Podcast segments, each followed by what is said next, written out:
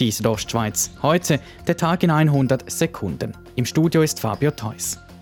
In Grüsch gibt es keinen unterirdischen Steinbruch. Die Stimmbevölkerung sagte heute Nein. Es ist eine verpasste Chance für das Prättigau, es ist eine verpasste Chance für die Gemeinde, für die Region, für den Kanton. Sagt der Grüscher Gemeindepräsident Marcel Konzept. Das Nein zum unterirdischen Steinbruch in Grüsch müsse Konsequenzen haben für den Gemeinderat, fordert Röne Stierli. Er war gegen das Projekt. Meine Forderung, dass das politische und personelle Konsequenzen in der Zusammensetzung vom Gemeinderat haben muss, die bleibt nach wie vor selbstverständlich aufrechterhalten. In dem geplanten unterirdischen Steinbruch hätten jährlich bis zu 100.000 Kubikmeter Gestein zur Kies- und Betonproduktion abgebaut werden sollen. Die Gemeinde hätte daran etwa 375.000 Franken jährlich verdient. Die Gegnerschaft kritisierte mitunter, dass wegen des unterirdischen Steinbruchs das Quellwasser versiegen und die Luft aus dem Steinbruch unfiltriert hinausgelangen könnte.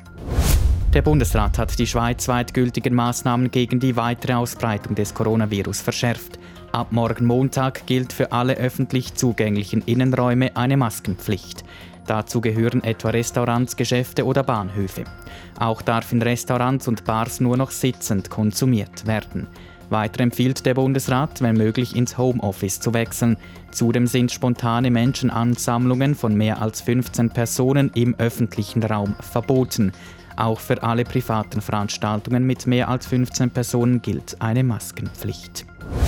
Die Gemeinde Safiental hat einen neuen Präsidenten. Im heutigen zweiten Wahlgang gewählt ist Lukas Züst mit 244 Stimmen. Seine Konkurrentin Barbara Schneider-Zinsli kommt auf 188 Stimmen. Der neu gewählte Gemeindepräsident Lukas Züst übernimmt für Thomas Buchli. Er wollte nicht mehr für eine weitere Amtsperiode kandidieren. Die neueste Wohnstatistik des Bundes zeigt, in Grabünden stehen 1,4 Prozent aller Wohnungen leer.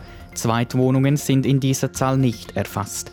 Zudem gibt es in Grabünden große regionale Unterschiede. So gibt es etwa in Puschlav und im Misox am meisten leerstehende Wohnungen, weniger in der Zentrumsregion Churer-Rheintal. Die Südostschweiz heute der Tag in 100 Sekunden, auch als Podcast erhältlich.